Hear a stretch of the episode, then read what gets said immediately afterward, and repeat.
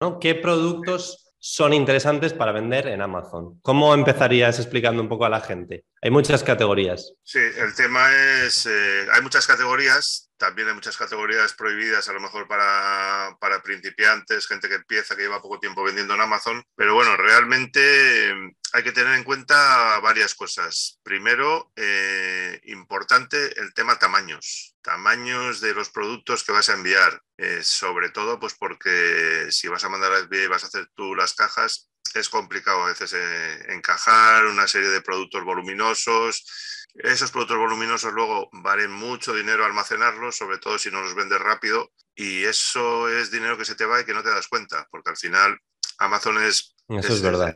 una forma de vender eh, muy obsesiva, ¿no? Para, para, los vendedores, sobre todo, nos volvemos locos, queremos vender a tope, parece que vendes mucho, pero luego hay muchos gastos.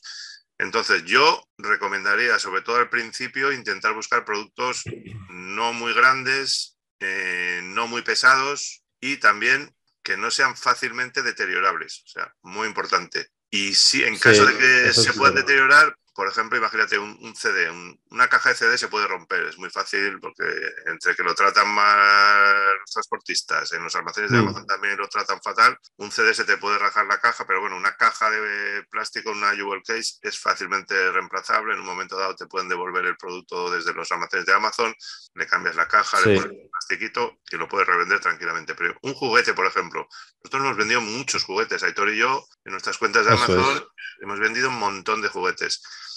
Aparte que el problema con los juguetes es que si no llevas mucho tiempo vendiendo en Amazon, probablemente en las épocas de Navidad, que es cuando más se venden, Amazon a lo mejor no te permite vender si eres muy novel, si eres un vendedor muy novel, pero bueno, suponiendo que te permita enviar a FBA juguetes en cualquier época del año, las cajas de los juguetes son súper delicadas. Sí, primero, eso cuando, es verdad. primero cuando las compras. Eh, nosotros normalmente lo que hacíamos era ir directamente y físicamente ver cómo estaban los productos, porque en muchos en muchos, eh, muchas webs donde a lo mejor puedes comprar juguetes, webs que conocemos todo el mundo de, jugueterías online, te dicen que el producto está perfecto, luego te llega a casa y está, vamos, está la caja de cartón hecha un Cristo, a veces húmeda, a veces rota por las esquinas, eh, los plásticos que se usan mucho en juguetería, por ejemplo, también, pues están rayados, o mal, al, estar mal almacenados o almacenados durante mucho tiempo. Entonces, con los juguetes y las cajas de los juguetes, eh, complicado. Sobre todo, pues yo qué sé, se vende mucho muñequito de Star Wars, imagínate, no sé, o Funcos o cosas de esas.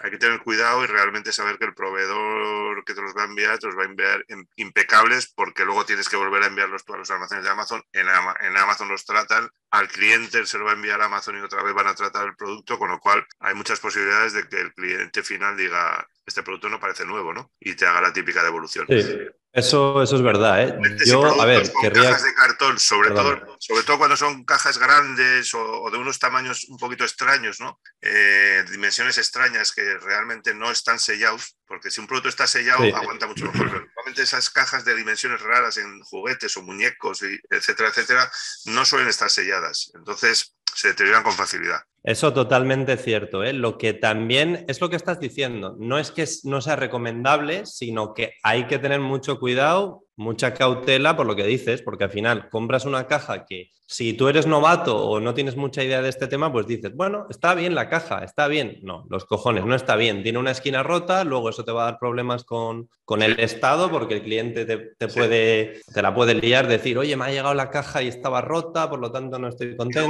O el tema juguetes, cosas de esas la clientela no suele comprar de segunda mano, es decir, porque dice, bueno, se ha deteriorado, me ha devuelto el paquete a Amazon o el cliente, pero bueno, lo puedo recauchutar y volver a venderlo de segunda mano. Es muy raro que, sobre todo si son juguetes para niños, es muy raro que un padre que te compre algo de segunda mano para, para su hijo en, cuanto a, en cuanto a mm. juguetes. Es complicado. No es, por ejemplo, como un vinilo de segunda mano que puede tener un valor apreciable. Los libros también. Libros de segunda mano es algo más fácil de. Los libros de segunda mano se venden bien. O sea, de explicar, de, de vender, por así decirlo. Porque Además, sí que es verdad, esto se podría decir que hay ciertas categorías que son más friendly para la segunda mano, o sea, más, más apropiadas, por así decirlo, como pueden ser libros o, música quizás, y quizás, pues no sé, eh, la electrónica, que no digo que no, eh, pero igual la gente quiere comprar una tele, la quiere comprar nuevas sí o sí. También está la opción eh, de segunda mano, pero yo creo que hay ciertas categorías que a la gente le interesa comprar más de segunda mano y otras menos. Otro tema que te quería comentar, que me ha pasado con algunos alumnos, que se meten en productos de tamaño grande, ¿vale? Entonces, no es que no sean recomendables, sino que otra vez el mismo consejo, mucha cautela, calcula bien todo, eh, ten en cuenta cuántos vas a poder enviar a FBA, porque si el producto es enorme vas a enviar pocas, las tarifas que te van a cobrar, etcétera, etcétera. Tuve un alumno que me hizo un montón de preguntas de eso, que estaba vendiendo un producto que en la calculadora de España le daba margen de beneficio, era un producto grande, creo que de dos kilos así. Eran dimensiones grandes y además peso grande. Y lo estaba vendiendo a Europa, Alemania o Francia o algo así, y claro, pasaba de en España pensaba que ganaba 5 euros, pues en Europa estaba perdiendo 2 o 3 euros o más. ¿Por qué? Porque el envío de un producto de 2 kilos a Europa, eso lo tienes que tener en cuenta, etcétera, etcétera. Eso es súper peligroso. Aprovecho para decir, porque yo ya llevo muchísimos años enviando productos y paquetes y lo de los pesos me lo sé de memoria. O sea, las cosas hasta 500 gramos aproximadamente con, con, el envoltorio incluido, o sea, con, la caja incluida. Algo que pese entre 0 y 500 gramos puede ser eh, bastante asumible, incluso vendiéndolo en Europa, no te van a pegar el palo. A lo mejor nosotros lo que hacíamos mucho al principio con Aitor en las cuentas era, en Europa subíamos unos 3 euros para ese tipo de productos. Y eso... Eh, hay que ajustarlo a la realidad de hoy, que son más bien 5 euros. Así. Yo suelo decir 5 ahora. Ha ido subiendo las tarifas. Cuando ya te metes en productos de entre 500 y un kilo y sobre todo a partir de un kilo ya de dos kilos para arriba, vete pensando que o tienes un margen gigantesco o si no, vender en Europa es casi inviable. Una cosa Ese consejo es brutal, el que acabas de dar. De si estás por debajo de los 500 gramos, te puedes estar, puedes estar bastante seguro de que el, envío va a ser relativamente barato o de lo más barato que va a poder ser. Y yo diría que lo que has dicho, hasta un kilo quizás. Pero cuando te metes en kilo 100, kilo 200, ya espérate una opción de envíos a Europa, ya sea que lo envíes tú por FBM o que lo envíe Amazon, o que sea, bueno, logística multicanal o lo que sea. O sea, enviar algo de un kilo y medio a Europa es mucho más caro que enviar algo de 400 gramos. Eso es de cajón, pero los que estáis empezando o no tenéis mucho conocimiento del tema, tened mucho cuidado. No hagáis el mismo cálculo para eso, para un videojuego de 200 gramos que para un juguete de kilo y medio, porque es lo que ha dicho mi socio. O sea, Alberto ahí chapó de decir, si pesa mucho, ten un margen brutal, porque es que si no, te vas a llevar un ostión o vas a pensar que ganabas 10 euros y ganas 50 céntimos. Todo esto hablando en, en, FBA, ¿eh? si, si, estás haciendo FBM o en, algún, en ese tipo de productos, a lo mejor te interesa más hacer FBM, porque ahora mismo hay plataformas de envío a España, más baratas. en Europa, en el que hasta 2 kilos puedes entrar en unos precios muy razonables. Si el envío lo haces tú, además certificado, pero hay plataformas que al Estado español, eh, vamos, es prácticamente despreciable un envío de, algo hasta dos kilos, incluso hmm. por encima de dos kilos no, no, no, sube gran cosa. Y en Europa, hasta un kilo podríamos estar también en unos precios bastante razonables, bastante razonables. con, volúmenes también bastante amplios, ¿eh? o sea, hablo de mm. paquetes. Me parece interesante lo que has dicho, que ciertos productos bueno, no solo por el tamaño, ¿eh? ahora puede interesar hacer FBM en alguna cosa que se vende más lento, pero hablando del tamaño grande, siguiendo con este tema, te puede salir más rentable enviarlos, lo que está diciendo Alberto, con tu mensajería o lo que sea, tu, tu paquetería, porque es un poco más barato y sobre todo porque no te conviene meterlo en FBA y pagar el almacenamiento de FBA, que cuando es un producto muy voluminoso te cobran más y además que a FBA no le interesa que tengas un producto que no se vende y además que sea voluminoso, eso te va a penalizar y vas a estar pagando pues igual, en vez de pagar un céntimo al mes por ese producto porque es pequeñito y ligero, pues igual pagas 10 céntimos al mes, que eso empieza a sumar y dices, seis meses son 60 céntimos, hostia, es que o lo vendes o estás palmando pasta. Y luego, con la tarifa de almacenamiento prolongado. del mismo producto, pues ya empiezas a, exponencialmente a, perder dinero sin darte cuenta, porque las tarifas. Pero digo que sí, lo que quiero decir es que es exponencial con el tamaño grande, porque si tienes, pongamos, 10 libros que son relativamente pequeños te cobran 3 céntimos al mes o un céntimo al mes, pues vale, va penalizando. Pero si tienes 10 productos de tamaño grande, multiplicas el almacenamiento mensual de esas 10 unidades o 5 o 20 y es que es exponencial lo que pierdes de dinero en almacenamiento. Entonces, mucho cuidado con almacenar productos durante mucho tiempo en general y los de tamaño grande ya ni te cuento. O sea, los de tamaño grande o lo envías y se va a vender rápido o no lo envíes a FBA porque es que es una pérdida de tiempo. Eso es. Y luego otra categoría complicada es la de electrónica. Cualquier producto electrónico o similar, hablo de teléfonos o yo que sé, cualquier cosa que encontréis por ahí, una tostadora que encontréis barata en cualquier sitio, lo que sea. Pequeños electrodomésticos, todo lo que tenga un cable, por así decirlo, electricidad o tal. baterías de teléfonos, yo que sé, cámaras, de... todo eso es muy, muy complicado. Tienes que controlar mucho, mucho el sector tener otra vez, esto, es, esto es general para todo, tener un margen muy amplio en Amazon es fundamental. Volviendo a qué productos son interesantes para vender. Hemos comentado cuáles no son interesantes, hemos empezado un poquito al revés, que hemos hablado de tamaño grande, ciertas cajas que se pueden deteriorar, juguetes, etcétera. Electrónica em, no es que no sea interesante, pero puede ser peligroso.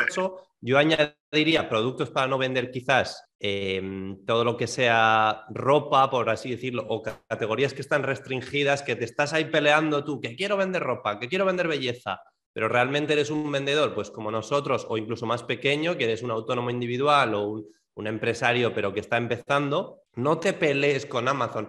es que no me dejan vender Calvin Klein, no me dejan vender Lego. Empieza por lo que te dejen vender, ¿no? Entonces, dicho eso, categorías que no eran interesantes las hemos comentado un poquito y productos así y tal, pero ¿qué es interesante vender? A ver, vamos a ver. Nosotros, por ejemplo, tenemos un punto muy fuerte en la multimedia que ¿Por qué sería interesante? Básicamente sería un poquito eh, comentando lo que hemos dicho de que productos muy, muy voluminosos y pesados no, pues la multimedia, por así decirlo, tenemos la suerte nosotros de que estamos vendiendo productos por debajo de 500 gramos muchas veces o por debajo de un kilo.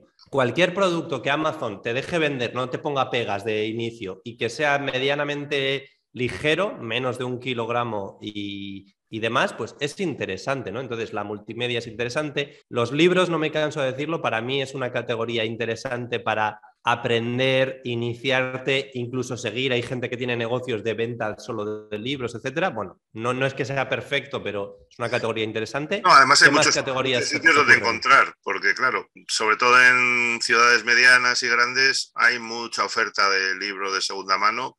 Claro, eh, el problema del tema de los libros es que el libro es un bien protegido culturalmente que tiene un precio fijado. Entonces, el libro nuevo, en libros nuevos, es muy raro que tengas margen, porque todo el mundo prácticamente, aparte de que hay mucha gente vendiendo libro nuevo, eh, probablemente todo el mundo está en un euro arriba abajo. O sea, un libro lo puedes encontrar a 21 en un vendedor, a 22 en otro, Amazon a, a 20,99. Hay poco margen en libros nuevos, a no ser que por alguna causa consigas algún outlet, algún overstock muy barato. Puede pasar, ¿eh? Puede pasar, claro, sí, sí, pasa. De hecho, nosotros en... Ya te acuerdas que nosotros estuvimos una época comprando libros de outlet, de, stock, en plan... Incluso compramos alguna, alguna librería entera que cerró y compramos todo, todo el stock. Pues, pero normalmente, si vas al detalle, es raro que tú encuentres libros nuevos a un precio muy barato y luego además hay un problema, que como vendas mucho y vendas muy barato lo material nuevo en, cuestión de libros, va a haber gente que te va a empezar a tocar las narices, ¿eh? porque es un, es un mercado como muy cerrado y bueno, puedes vender cositas aisladas, no digo que no, pero si vas a vender gran cantidad, la gente se va a mosquear porque va a decir, ¿este dónde saca este, a este precio? Porque el precio está tasado en, lo que son los libros. Por eso los libros de segunda mano es la opción más interesante. Sí, o sea, es hay un problema. Ahí el precio del libro de segunda mano puede ser muy alto, muy bajo, medio. Nadie te va, no, está tasado por el gobierno, por una ley, por una ley gubernamental. Entonces, ahí el precio es libre. Entonces, libros de segunda mano, sí, hay muchos sitios donde encontrar, hay colecciones que comprar en mogollón de sitios físicos, incluso en la red, hay gente que vende libros, entonces ya es cuestión de que tú controles, controles el mercado, eh, utilices las herramientas de Big Data también para, para mirar a ver que se vende y que no se vende y realmente pues el margen puede ser adecuado. Yo creo que hay una, hay una especie de, como que hay cierta gente que va en contra del tema de la vender de segunda mano. Muchas veces es como que te hablan de, joder, es que no es escalable, es que cuesta mucho. Una polla, o sea, hay gente que escala negocios de venta de segunda mano de libros a ganarse un sobresueldo o a ganarse un sueldazo. O sea, entonces, no, te tienes que limitar mentalmente, jo, es que, es que parece como que es algo como, ¿no? Si te pones en plan pijo, es como, joder, no voy a comprar libros de segunda mano en el mercadillo para vender y tal. Pues puedes comprar libros a un euro y venderlos a 15. Entonces, eh, intenta hacer eso en producto nuevo. A ver, ya veremos a ver cómo te va de comprar de 1 a 15. No hay tanto. Ah, eso sí, lo que tienes que ser es muy honesto a la hora de valorar el estado del libro. O sea, muy, muy honesto. No Pero me refiero. Un O sea, un, muy bueno si realmente solo está bueno. O sea, siempre bajo un escalón muchas veces. comprar cosas que estén casi casi como nuevas y ponlas que están muy bien, porque si no vas a tener problemas como siempre. Pero repito, hay gente que es como que, va, yo no quiero vender de segunda mano, como ah, si eso lo desechan cuando yo creo que es un negocio igualmente viable que el de nuevo y además, sobre todo, te da un conocimiento de, de muchas cosas y te da la posibilidad de encontrar incluso más material, porque no te limitas no te limitas. Y bueno, no estamos diciendo que tengas que hacer eso sí o sí, pero estamos diciendo que es una buena manera de iniciarse o de incluso tener un negocio de por sí que sea solo de segunda mano o lo combines con productos nuevos. Resumiendo un poco para cerrar este punto, ¿qué productos son interesantes vender? Realmente categorías que estén abiertas en Amazon, que no te den problemas de primeras, esa sería mi opinión, y productos que lo que ha dicho Alberto, no te den problemas con que la caja esté deteriorada, no sé qué, y que no sean muy pesados. Es decir, si puede ser por debajo de un kilo, yo creo que ahí estás, no es que estés en un terreno de puta madre, pero es mejor que pese 400 gramos y puedas venderlo a que sea un producto de belleza, que es una marca restringida y además pesa dos kilos. O sea, ya me entendéis. They try to tell me that I never listen. Always been the type to make my own decisions. Know I'm in. I've been coming through hot, finna know when I land. I've been getting more known from the old to Japan. Now I'm making these songs, got them all in my hands. Like.